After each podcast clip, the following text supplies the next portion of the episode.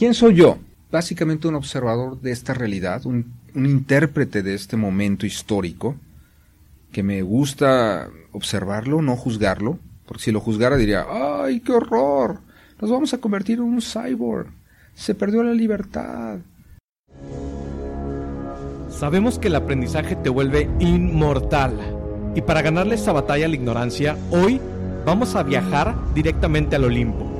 Platicaremos con un coloso experto en su área y aprenderemos la estrategia maestra para tener éxito en cada proyecto. Estos secretos son para ti, que quieres dejar un legado en este mundo.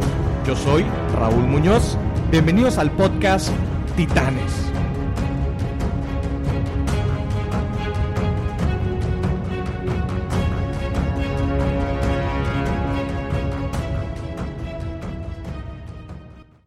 Muy buenas tardes, bienvenidos o buenos días, bienvenidos a Titanes Podcast. En esta ocasión tenemos a un invitado muy especial que nos va a platicar un poquito de lo que se está viviendo en la actualidad, tanto en la industria como en la era digital que estamos viviendo actualmente. Y bueno, quiero presentarles aquí con ustedes a Jorge Lerdo Tejada. Jorge, bienvenido a Titanes Podcast.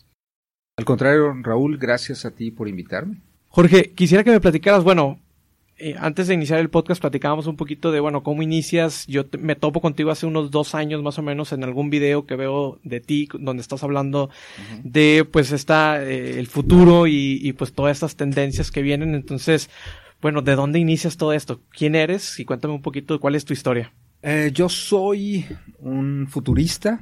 ¿Por qué? Porque me encanta el futuro, me apasiona el futuro, me he capacitado en, en, en, la, en las instituciones, creo yo, que más están viendo el futuro, como Singularity University, del cual formo parte, y armo el capítulo aquí en Monterrey junto con un grupo de líderes, eh, y también eh, con la consultoría internacional de Salim Ismail, que es el autor del bestseller Exponential Organizations, que es un ex Singularity University, director, ex Yahoo, y que hace toda la, podemos decir, la currícula de Singularity University, Salim, y él arma su propia consultoría con la idea de llevar a las empresas a un método que las coloque a la altura de un Facebook, de un Netflix, de un YouTube, de una Uber, que son las, las empresas exponenciales junto con muchas otras. Eh, eh, tienen, un, tienen un método, hay una fórmula, hay una manera de, saber si tú estás siendo un exponencial o estás siendo un, lineal. Y eso me enseñó Salim. Eh, Singularity me enseñó a ver el futuro. Eh, Ray Crosswell, fundador de Singularity, me enseñó a ver el futuro. Entonces soy un inquieto, soy un inquieto visionario que ve el futuro. Porque también fui un inquieto visionario y sigo siendo que ve el pasado.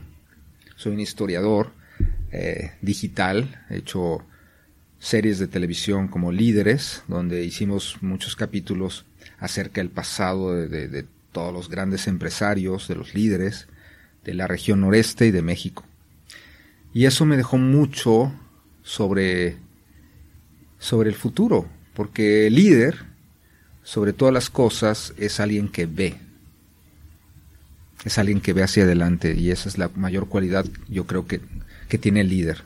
Si no ves, por lo menos cinco años adelante de ti, no eres líder. Es interesante lo que comentas porque si bien es cierto que para ver el futuro hay que a veces dar un paso atrás y ver el pasado. Por supuesto, no, no tienes referencia al futuro si no conoces la historia.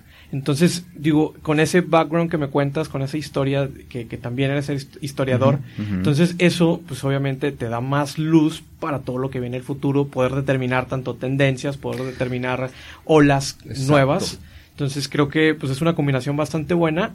Y quiero que me platiques, al menos ahorita hablaste y tocaste el punto de estas empresas exponenciales, que comúnmente o en el, en el ámbito término que se utiliza son las EXO, que le llamamos. Entonces, platícame qué es una empresa exponencial, cómo se llega a ser una empresa exponencial y algunos ejemplos muy particulares, al menos aquí en México, que tengamos de empresas que, que veas tú con ese potencial. Pues mira, eh, sí, tienes que ver el pasado para entender el presente. todos son revoluciones. Vimos la revolución de, la rueda, del fuego, del fuego, de la rueda, el vapor, eh, la electricidad. Y, hemos visto estas revoluciones industriales. La pasada fue precisamente eso. La revolución de la electricidad, que vivimos aquí en Nuevo León, por eso somos líderes aquí. Dominamos la revolución de la electricidad y la revolución de los eh, combustibles eh, de, los hidráulicos, por así decirlo, la, revolución de, del petróleo, de los aceites. Pero de ahí pasamos a la revolución digital, por ahí de los 90, 80s, 90 Y avanzamos al 2000 en la revolución ciberbiológica. Estamos en una revolución en, en estos momentos ciberbiológica, donde estamos entrando ya a manejar cuestiones de código genético. Estamos dentro de nosotros, jugando a los dados adentro de nosotros con edición genética. Imagínate, Elon Musk acaba de el martes anunciar Neurolink. ¿Cómo te conecta el cerebro a la, a la inteligencia artificial o a la nube? ¿Qué es eso? ¿Dónde estamos? Estamos entrando en una era donde, wow, ¿cómo que nos podemos conectar a la nube a través del, de, de, de, de, unos hilos ahí en el cerebro? Bueno, ciencia ficción, no. Es la realidad. Y esto apenas empieza. Singularity University es una, universidad que entiende la singularidad gracias a un futurista que es Ray Crosswell, que dice que en el 2035 vamos a alcanzar un nivel donde la inteligencia artificial supera a la inteligencia humana. Ese es el punto de la singularidad. Ahí, eh, ocurre algo singular. ¿Qué es la singularidad? Un, un, suceso violento que cambia todas las reglas del juego. Ejemplo, cuando tú pones agua a hervir, de repente está líquida y ¡pum! de repente es gaseosa. Cuando estás volando sónico y de repente vuelas a supersónico, cambia las reglas del juego porque ocurre una singularidad. La singularidad está por venir. Es 2035-2040. Elon Musk precisamente ve eso. Como visionario dice, ok, vamos a ser superados por la inteligencia artificial. Mejor, antes que nos supere, unámonos. ¿Y cómo nos unimos? Conectándonos a ella. ¿Con qué? Con Neuralink, que es su empresa, y él propone que a través de unos hilos muy finos, con una inserción no invasiva, entren esos hilitos al córtex, adentro del cerebro, transmitan eh, señales a las neuronas a través de un dispositivo en tu oído, es que es el Neuralink, y puedas mover objetos con tu mente. Tu computadora la vas a poder operar con tu mente, ya no vas a utilizar el mouse, tu casa, si es inteligente, vas a poder prender todos los objetos. Ah, en fin, las primeras fases van a ser operar las cosas con la mente. Con eso te quiero decir para dónde van las cosas. Todo lo demás que te platique es resultado de ese avance. Si vamos a operar las cosas con la mente y vamos, como dice Elon Musk, en un año va a tener la primera persona operando así, eh, ya con el, el Neuralink insertado en su cerebro, y va a poder operar con la mente va a poder transmitir sus pensamientos a otra persona sin necesidad de hablar. ¿Qué sigue? ¿Qué sigue, Raúl? Pues creo que no hay barreras y las diferentes, como comentas, la ciencia ficción también nos ha pintado un sinfín de, de oportunidades y de expectativas que muchas están haciendo realidad hoy en día. Claro, entonces, ¿quién soy yo? Pues básicamente un observador de esta realidad, un intérprete de este momento histórico, que me gusta observarlo, no juzgarlo, porque si lo juzgara diría, ¡ay, qué horror! Nos vamos a convertir en un cyborg, se perdió la libertad, este, nos van a controlar, nos van a meter virus a través de estos sistemas. Puede ser. Yo ya no me meto a juzgarlo. En este momento quiero observarlo. Es todo. Quiero observar este momento y con los ojos abiertos, sin prejuicios, y diciendo, wow, ¿qué hemos sido capaces de hacer hasta hoy?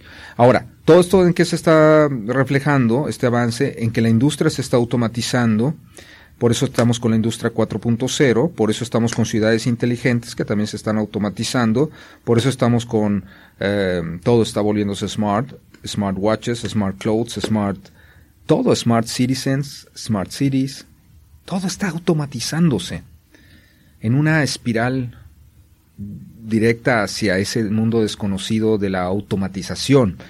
¿Qué puede pasar? Sí, vamos a dejar en desempleados a medio mundo. Eh, efectivamente, viene un desempleo absoluto. Eso es un temor del futuro irreal. Va a haber terribles momentos de, de, que la gente va a decir, ¿y dónde quedó mi empleo? Como dice Oppenheimer, sálvese quien pueda. Y, y, eso lo hemos visto a lo largo de los años. O sea, volviendo a Oppenheimer, ahí un ejemplo muy puntual donde las la empresa de McDonald's, por ejemplo, que empezó a poner estas pantallas táctiles donde ahora tú podías pedir ordenar tu comida y ya no solamente se producía por ciertas personas que trabajaban, pero pues los cajeros que antes eran los que cobraban y hacía todo en esta orden, pues desaparecieron y, es algo que está sucediendo y que yo acabo de ver. ¿Tú ya lo viste? las pantallas. La, pantalla, sí. Táctiles. Eh, ah, todavía hay cajeros con su gorrita del, del arco dorado, pero eso se está acabando. Y, y, lo, y si te fijas bien en la cocina, lo que sigue es el robot, lo que está ocurriendo es el robot que hace la hamburguesa. Que en Japón ya hay ciertos restaurantes que están completamente automatizados por incluso el mesero y te lleva ahí, o sea, papelitos se imprime en tu mesa y toda la cocina está completamente automatizada. El futuro es aterrador, absolutamente aterrador, Raúl. Si no tenemos una salida, es un mundo distópico donde todos los robots van a acabar haciendo nuestro trabajo, seas lo que seas haces un video, hay, hay programas que hacen videos ya. ¿Qué, te gusta? ¿Un abogado? Hay programas que ya derimen casos súper sofisticados con inteligencia artificial. Y en ese caso de los abogados, pues también no hay prejuicios de parte del abogado. O sea, el, abogado no toma un papel o no se, no tiene, como en este caso un robot, pues no tiene sentimientos, pues entonces es mucho más fácil que pueda dictaminar con juicio completamente total. Totalmente, imparcial. No hay corrupción hasta cierto punto. Eh, ese mundo viene. Por eso ir hacia el futuro requiere mucho valor, pero es mejor que ir hacia el pasado. Por eso yo creo que mucha gente se está yendo hacia el pasado y, le gusta coleccionar discos y, es de la memoralia o, presidentes que hablan solamente del pasado y los héroes que nos dieron patria y Bolívar y Juárez y los héroes porque les da miedo al futuro, porque no saben cómo enfrentar el futuro. Está demostrado que en las zonas donde ganó Donald Trump eran zonas donde había robots quitándole el trabajo a la gente. Y eran los americanos enojados que votaron por Trump. Pero Trump no lo dice, porque aprovecha, como buen político aprovechado, igual que los que tenemos aquí, donde no hablan de los robots que están automatizando todo. Y a la gente le dicen, no, yo te voy a cuidar y te voy a, ayudar, pero no es, no le hablan con la verdad. Solamente hay uno, un candidato que se apellida Yang, es asiático. Eh, en la huella. Es un candidato demócrata a la presidencia de la República que ojalá gane es el único sensato que he visto, Yang, él habla de que necesitamos la renta básica universal ya. Producto de la automatización del futuro. Tenemos que entrar a un nivel donde entendamos que los robots van a ser los que van a pagar los impuestos y toda la automatización que está haciendo Google y Facebook y Amazon van a pagar impuestos para que la gente viva con una renta básica universal que este proyecto de renta básica universal, bueno, ya es un piloto que se hizo en Finlandia y en algunos otros lugares. Entonces, y, que, y que pues ya están viendo algunos resultados, etcétera, de qué beneficios y, cómo es la sociedad conforme a este, esta renta básica universal, que creo que también es un punto a favor que tiene todo el tema de la automatización y hacia dónde vamos. ¿Por qué? Porque pues de algo tenemos que vivir y algo, o sea, en teoría esta automatización es para que nos simplifique las cosas, sea mucho más eficiente la industria y por ende entonces vamos a tener más tiempo de calidad para nosotros. Claro, eso supuestamente es, es eso, por eso inventamos la rueda, para que todo sea más sencillo, pero seguimos con la polea y de ahí no hemos parado, hasta el punto que nos emancipamos del trabajo. Oh, maravilloso, qué bueno ser humano. Ya, te libraste del trabajo, te emancipaste de él. Felicidades, ¿y ahora quién eres? ¿Eres lo que haces o eres lo que, lo que hiciste como ser humano? Creaste la tecnología para que te emancipara del trabajo. Bueno, si eres lo último que digo, ese creador de tecnología que te emancipa del trabajo, entonces eres un dios. Eres como un dios que creaste esa tecnología que ahora ella debe trabajar para ti. Te debe consentir, te debe, ah, te, te, debe dar el crédito. Como dice Yuval Harari en su libro Homo Deus, la gente va a terminar siendo como un Homo Dios, un Homo Deus. O va a ser un Homo sapiens. El Homo sapiens ya no funciona. Entonces, tenemos que transitar ahí, a, a darnos nuestro lugar y decir, sí robots, Sí, Amazon, sí, Google, sí, tecnología, qué bueno que existes, pero ahora vives para mí. Yo soy el Señor del universo. Yo merezco 20 mil pesos mensuales, 50 mil pesos mensuales en México, 100 mil pesos mensuales, rico, pobre, clase media. Todos necesitamos una cantidad. Si yo fuera el presidente en estos momentos, le daría 300 mil pesos a la gente mensuales, del presupuesto de la nación, rico o pobre, porque los robots lo dan. Aparte también... O más. Sí, no, y más. Y creo que también eh, eh, un, viene un tema sobre todo de eh, costeo o democratización en cuanto a, este tema de robótica, etcétera. Si volvíamos y, volteamos, que, sé que te gustó mucho mirar hacia el pasado, ¿cuánto costaba un robot en hace unos 20, 25 años? Era muy limitado aquellas personas o aquellas empresas que tenían acceso realmente para poder comprarlo. Hoy en día cuánto cuesta un robot. Entonces ya es muy accesible, o sea, ya nosotros podemos tener en nuestra casa incluso robots de, de alguna manera, de algún tipo, entonces ya, es, ya es muy accesible para todos. Claro, Raúl. Por lo tanto, los robots van a, acabar costando peanuts. El, el, asunto es ya más ideológico. ¿Qué civilización vamos a armar en el futuro? Si este es el futuro y no lo, no lo rehuimos, lo enfrentamos, tenemos que lograr crear la civilización donde el hombre y la mujer, el ser humano, vive dignamente de la tecnología. Porque la tecnología es para servir al ser humano, no al ser humano a la tecnología. Somos los señores de la tecnología. Entonces ella nos debe de dejar ganar y vivir. Y la renta básica universal te va a permitir tener un colchón de no desesperación, de que no cometas crímenes, de que no le robes al vecino, de que no te suicides, y de que puedas tener una pasión y vivir de ella. Aunque mucha gente dice, no, la gente se va a volver floja. Ah, depende de si hay líderes que motiven. Yo veía ese documental ayer sobre la renta básica, varios sobre eso. Decían, la gente se va a volver floja, va a estar en su casa rascándose el ombligo. Depende del liderazgo que exista. Si el liderazgo te reta a cumplir sueños, a lograr objetivos, a crear civilizaciones más allá de los sueños, pues a lo mejor no. A lo mejor. Creo que puede ser un motivante y a eso es donde quiero llegar de, en dado caso. O sea, que, todos estamos buscando nuestra pasión y, y, que es aquello que nos mueve. Y en el emprendimiento es un tema que pues, se toca completamente y siempre caemos en, bueno, emprender con algo que te apasione y pues de eso te va a encaminar lo demás. Entonces, hablando en este sentido, pues creo que va a fortalecer este tema y que vas a poder emprender en diferentes caminos. Y quisiera llegar a, al menos ahorita, qué es lo que tanto como emprendedores como empresas se necesitan preparar para esto que viene, porque también hay muchas empresas que ahorita eh, son de alguna manera todavía trabajando con logística y con procesos del pasado. Entonces, ¿qué necesita, por ejemplo, una empresa hoy en día para continuar actualizándose e iniciar esta conversión hacia, hacia, convertirse en una empresa en 4.0? Ay, es, es eh, tan difícil, Raúl, como pasar de análogo a digital. Ok, te necesitas convertir en digital, necesitas pensar todos tus procesos en exponenciales. Necesitas tener un mindset, una, una manera de pensar exponencial. Tú sabes que como ser humanos, desde que estábamos en los desiertos, en las sabanas, en, en los, no sé dónde surgió el ser humano, en África, dicen algunos, pero desde ahí ya pensamos y hemos pensado de forma lineal. En, en, en, el, cerebro nuestro está configurado de una forma lineal, de pensar, por ejemplo, como, como es la manera lineal de 1, 2, 3, 4, si fueran números es así, 5, 6, 7, pero exponencial es diferente.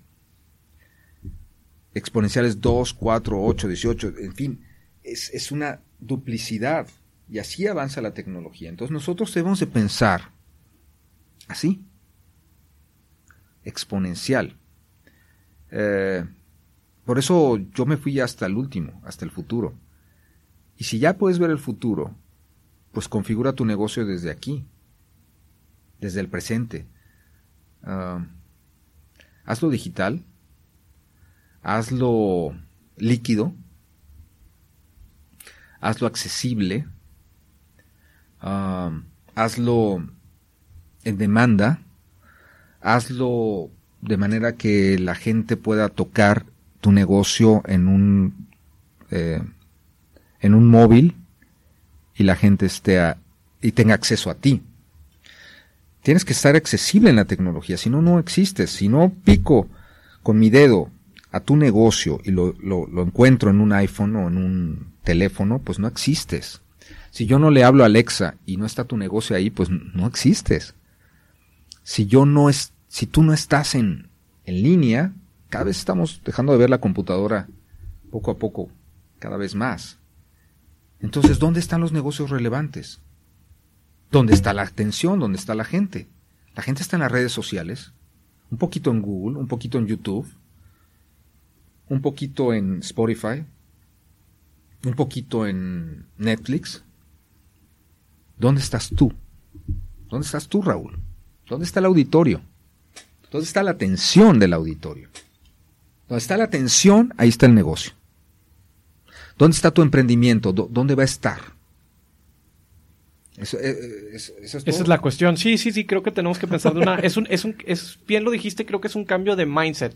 Porque al final de cuentas podemos querer el tema digital y, y sí, vamos a empujar proyectos digitales, pero si no hay un mindset puntual de saber realmente qué es esa era digital, o porque si no vamos a empezar a automatizar procesos, a poner cosas tecnológicas, pero sin un rumbo, o sea, nada más como de relleno. ¿Para qué? ¿Dónde está el mercado? ¿Cómo llego al cliente?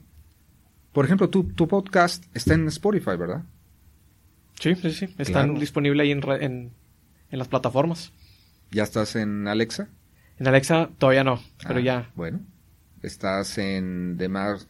Eh, ¿En cuántos? ¿Estás en YouTube? En YouTube sí. Ok. Bueno, ¿estás en Facebook? En Facebook también. También. ¿Twitter? Twitter también. También. Ok, ¿estás?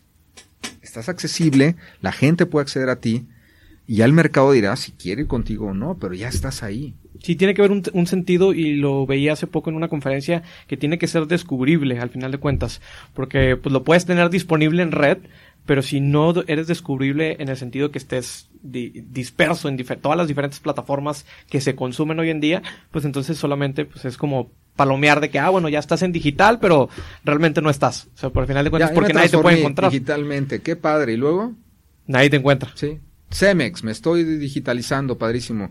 Ok, hiciste Cemex Go, padrísimo. Una app donde puedes hacer todo. Pero ¿cuánta gente baja la app? Es como nada más cumplir con, con esa parte De, de, check, ok, ya soy digital. Pero pues creo que es un trasfondo muy, muy importante. Eres digital y eres exitoso. Porque ahora no basta ser digital. ¿Eres relevante? ¿La gente realmente te escucha? ¿La gente realmente te pone atención? En un mundo donde la atención es el mayor asset, el mayor, podríamos decir, trofeo Sí, es, es la moneda, la moneda social. Al final de cuentas, la nueva moneda. La nueva moneda, la atención está tan dispersa. Ahora, ¿tú eres relevante? Porque si no eres relevante hoy como marca, como empresa, olvídate, en tres años estás fuera del mercado. ¿eh? Ahorita vives como un cadáver así flotando. Espérate en tres años. No vas a ser nadie. Porque ahorita la gente está oyendo esto, lo que tú y yo estamos platicando. Y eso es lo único real. Todo lo demás no. Sí, todo lo demás no existe ahora ya. No existe. Ese es el cambio del juego. Sí, creo que vamos a dejar de existir en el plano físico para dejar esa huella digital, que es lo importante, y esa parte creo que, tocas es muy importante, porque los que nos escuchan es muy importante que esto ya, de sí o sí, es que tengan esa presencia y esa huella digital y la empiecen a crear y crear la marca. Porque antes nos enfocábamos mucho, sí, la empresa, la operación y etcétera, y en vender, pero nunca se enfocó en crear comunidad, en, en, crear audiencia, en crear sentido de pertenencia a tu marca, que ahorita hay muchas empresas que lo están trabajando muy bien y que con solamente sacan un producto digital y se agota en el mismo día. Ahora vamos a las cualidades de una empresa exponencial que me preguntabas. Estas son, en primer lugar, tener una comunidad. Eso dice Salim. Las empresas que crean una comunidad son las que van a perdurar. Tipo Apple. Apple crea una comunidad, la gente hace colas por su teléfono y lo discute y lo habla en la red y hay miles de bloggers hablando de la marca.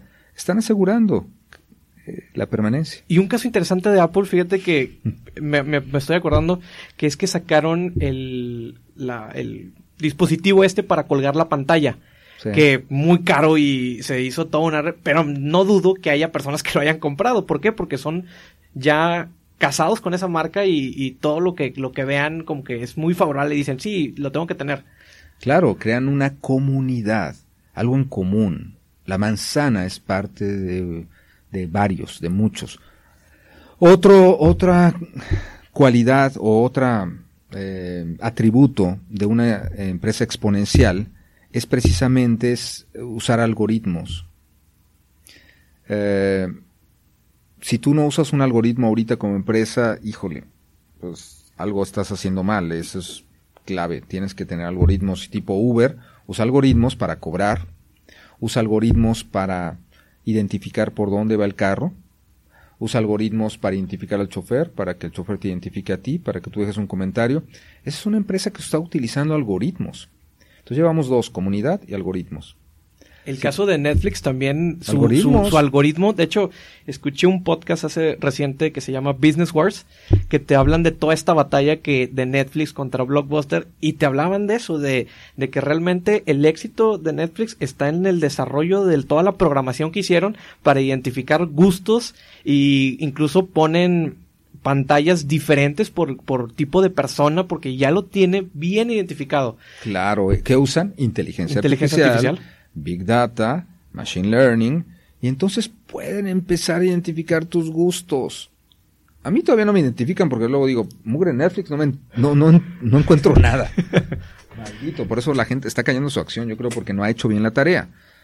Eh, Aparte de ser muchas producciones chafas, es claro, Claro, Netflix se creyó el cuento y empezó a invertir en producciones patito y dejó las grandes clásicos y las grandes producciones de, de, cine y de video y quiso ver la cara a la gente. Ya lo está pagando de su acción. Y creo que se refleja eso con la última, el última salida de las nominaciones a los Emmys, donde HBO prácticamente se llevó casi, casi todo, dejando también de calle a todas las productoras, a todas las productoras de, de, de casa y traen la batuta y siguen también Amazon. Sí, ah, bueno, Amazon como segundo también empezó ahí. Sí, pero sí, Games of Thrones de la batalla, digo, este HBO y viene Amazon y Netflix si sigue así se va a ir para atrás. Porque ahorita ya no se trata de ver la cara a la gente, la gente no es tonta.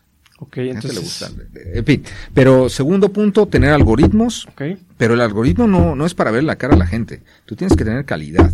Y luego adivínale el pensamiento. este, ok.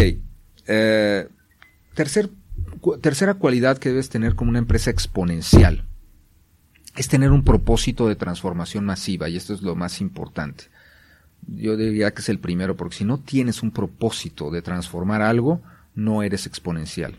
Ejemplo, Google tiene un propósito de transformación masiva que es ordenar la información del mundo. Ay, wow. Todo el mundo dice, yo quiero, ¿no? Ordenar la información del mundo.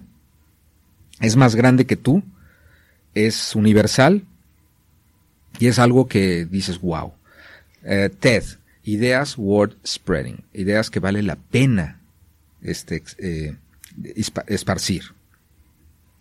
Em, en fin, si tú checas una eh, Tesla contribuyendo a la sostenibilidad del mundo, ay, no está vendiendo carros, no, está contribuyendo al medio ambiente, a la sostenibilidad del mundo. Ah, es algo como épico, como estoy construyendo el futuro, estoy yendo más allá, ¿no?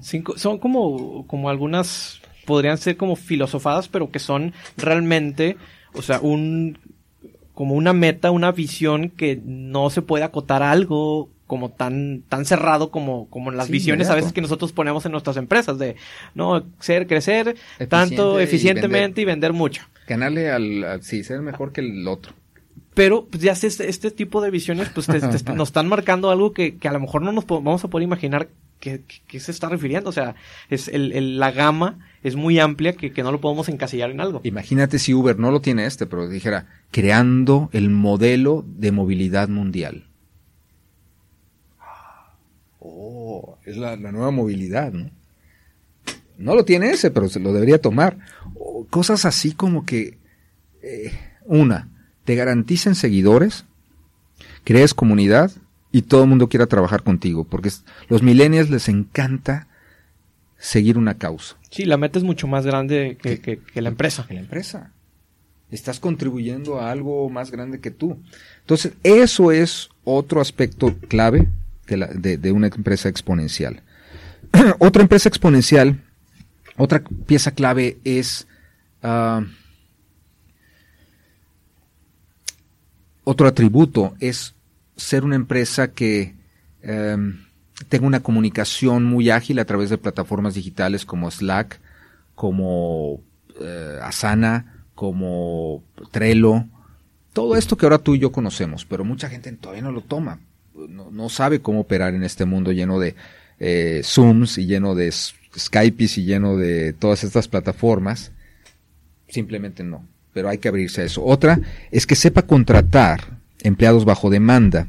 Hay muchas empresas ahora a nivel mundial que te dan muy buenos resultados eh, bajo demanda. O sea, le pones, si tú le dices, oye, quiero un diseño o quiero un, un video o quiero tal cosa, te cobran tanto y te lo entregan. Eso que hace que no tengas tanta tanta gente trabajando para ti y que puedas operar muy ágil y muy rápido. Se llama empleo bajo demanda. Y bueno, son 11 atributos. Les recomiendo que lean el libro Exponential Organizations, porque ahí vienen todos y que los apliquen. Porque según Salim, si aplicas tres, ya eres una empresa en camino a ser exponencial. Por lo menos tres. Pero si aplicas los 11, ya eres exponencial.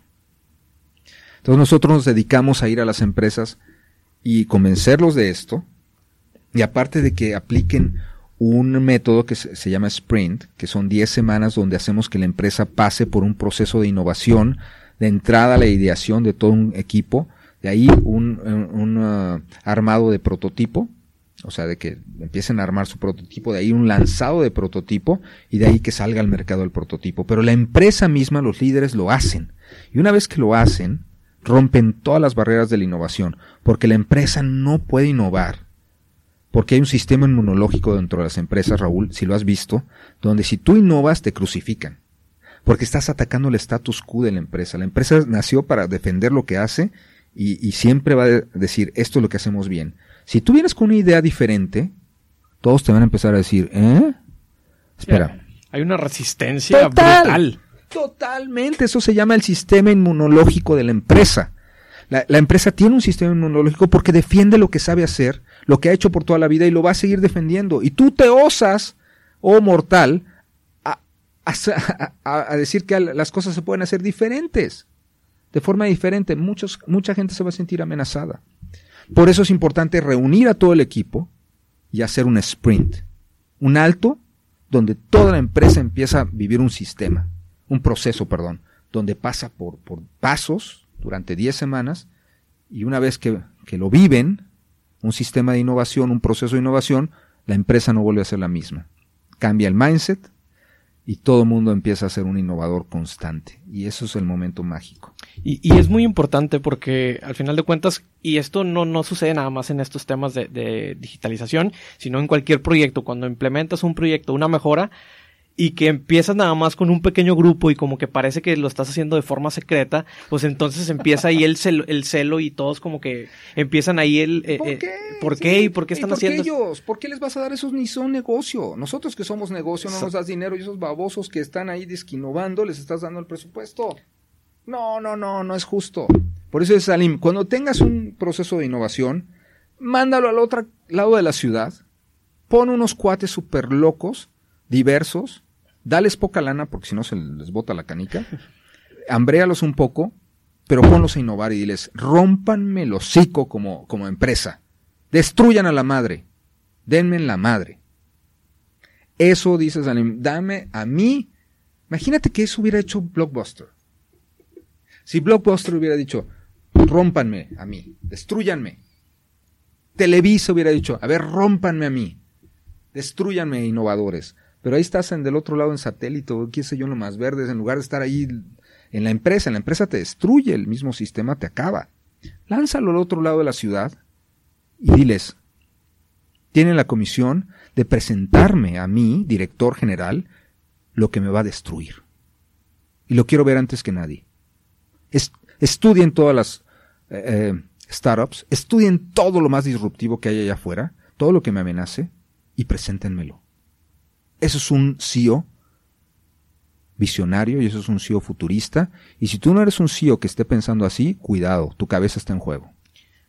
Y eso, digo, el caso de Netflix es el, es el más sonado, donde pues muchas cadenas pues prácticamente las dejaron en la calle por todo este concepto del streaming y que muchos nunca lo vinieron venir y era como algo así de, ah, sí, pues eso eventualmente iba a pasar. Mira, mira, Escárraga, está trabajando para Netflix, hoy es la nota, va a producir para Netflix.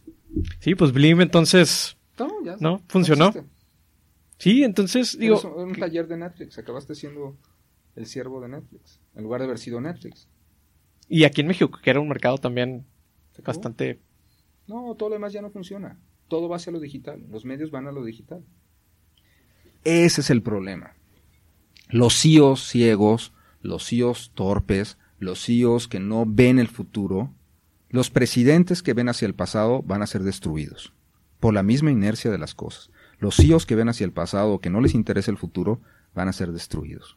No por, no por nada, sino por las propias circunstancias. La inercia se los va a llevar. La misma sociedad, la olita se los, los, va, los va a arrumbar y los va a llevar, ¿Por qué? Porque no están acorde al momento. No se están preparando para esta disrupción. Si tú como diputado, alcalde, no estás haciendo un proceso de, de crear un smart city, una, una ciudad que sea digital, que todos los ciudadanos puedan tener una aplicación móvil y ahí hacer todos sus procesos de pago de multas, de, catastro, de acta de nacimiento, de lo que quieras tramitar en el gobierno en el municipio, si no lo puede hacer el, el ciudadano por una aplicación, estás mal y próximamente vas a ser destruido. Porque para allá van las cosas. El mundo está caminando Smart Cities. Si tú no puedes medir la contaminación y bajarla con sistemas de, tecnología, como está haciendo Finlandia con una sola aplicación, donde ahora todo mundo funciona en la movilidad con una sola aplicación, cuidado, te va a destruir gobernador o te va a destruir alcalde. Sí, porque van a venir unas startups y va a venir alguna empresa privada y que lo va a hacer se acabó. y te va a llevar. Y tú no lo viste porque andabas muy feliz ahí en tu presente ciego o tu pasado. Sí, presentando iniciativas ah. patito y nada más para parchar y de, para cumplir. Cumplo y qué bonito y se oye bien bonito y el pueblo me quiere y bravo. Te quiere por el momento, espérate al ratito, te van a linchar. Porque no estás actuando coherente al futuro. Fíjate el caso, Finlandia tenía un problema de contaminación. Pusieron una aplicación móvil, una única, invitaron a Didi, a Spotify, a Cabify, a todos los servicios y a los taxis verdes, amarillos, rojos, todos, el gobierno dijo, una sola aplicación. Y voy a hacer una aplicación con una renta mensual, un Netflix de la movilidad. Y, y jaló. Y ahora la gente ya no usa el auto y ha bajado la contaminación en 70%. Y, y le dieron la solución exponencial a un problema enorme. Yo me digo, Monterrey tiene un problema enorme de contaminación y ¿qué estamos haciendo? Construyendo más calles y construyendo más avenidas y puentes. A multar y ahora vamos a sancionar.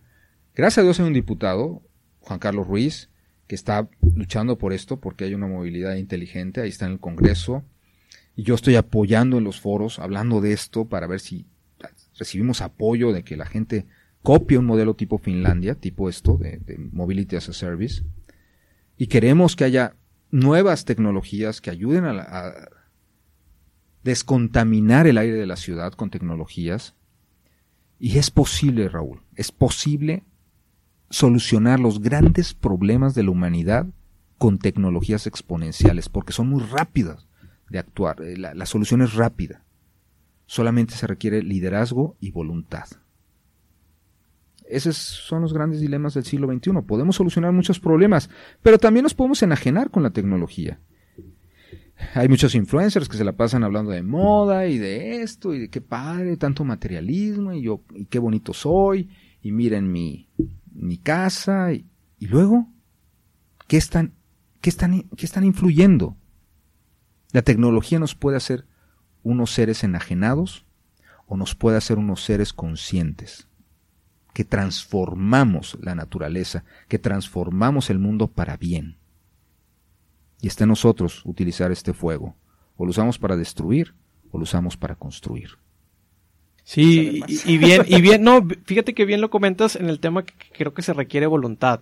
Y creo que con eso me gustaría este, ir cerrando ya esta parte y, que pues necesitamos tanto personas, eh, em, empresarios de industria privada, emprendedores, estudiantes, las universidades. O sea, se necesita un conjunto de, de esfuerzos eh, porque si son estos esfuerzos aislados y, con muy poca de muy poca visibilidad, entonces pues prácticamente pueden quedar ahí y pues ah, puede haber un proyecto muy bueno que una persona tenga y pues nunca va a ser nunca va a ser la, nunca se va a poder descubrir porque no hay esta sinergia con toda la industria. Si tú sigues la tendencia real, tarde o temprano eh, es como una ola, te va a subir la cresta de la ola.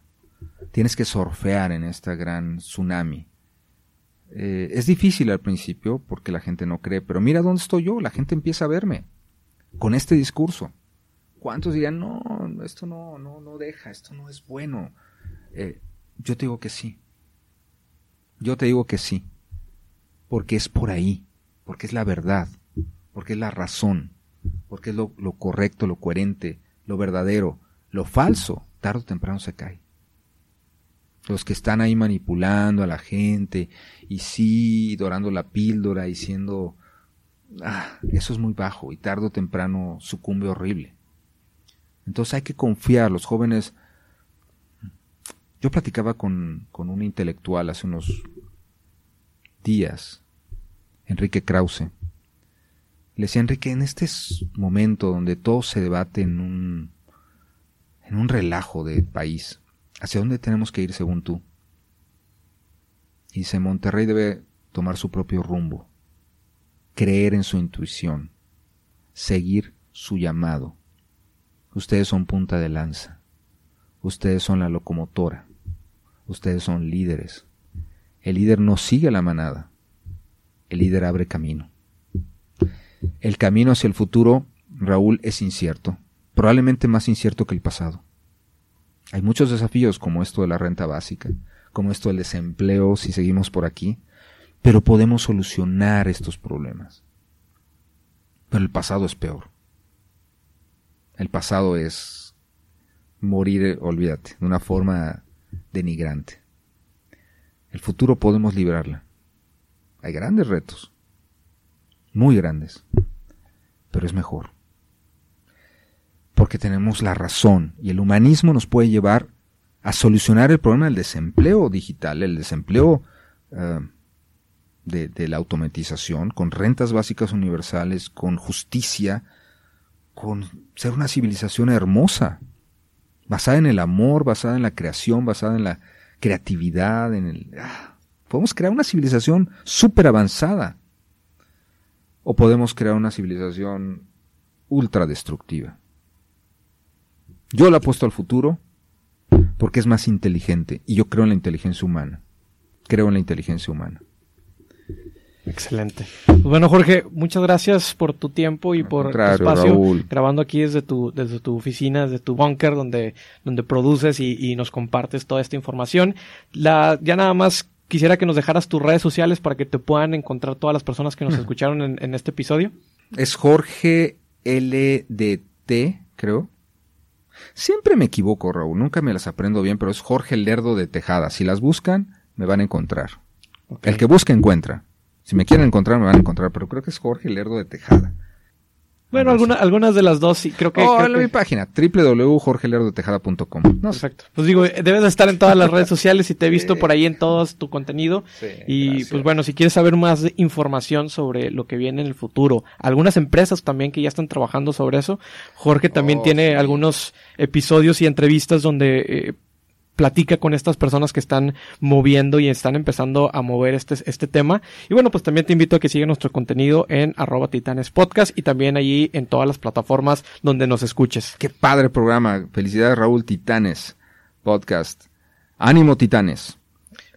Perfecto, Titanes. Pues muchas gracias por haber llegado hasta aquí. Nos vemos en el siguiente episodio. Recuerden suscribirse y darle seguir si están en Spotify o Apple Podcast. También déjenos sus comentarios y pues queremos saber quiénes están escuchándonos del otro lado. Muchas gracias por, esta, por estar aquí con nosotros. Jorge, muchas gracias. ¿Algún Gracias, comentario Raúl. adicional para Sim- cerrar? Simplemente el futuro es volátil, incierto, ambiguo, absolutamente líquido. Hagan de cuenta que están caminando en gelatina, pero sigan adelante. Caminen con la confianza de que van a llegar a un punto. No es fácil, pero es mejor que quedarse donde es- estático o congelado. Y por favor no se vayan al pasado. Se los digo como historiador, no tienen nada que hacer ahí. Esto va a cambiar más en los próximos cinco años que en los anteriores 2000. En los próximos cinco años, acuérdense bien de mí. Entonces, abróchense los cinturones y disfruten el ride. Disfruten este viaje. Disfruten el viaje. Muchas gracias, Jorge. Gracias a ti, Raúl.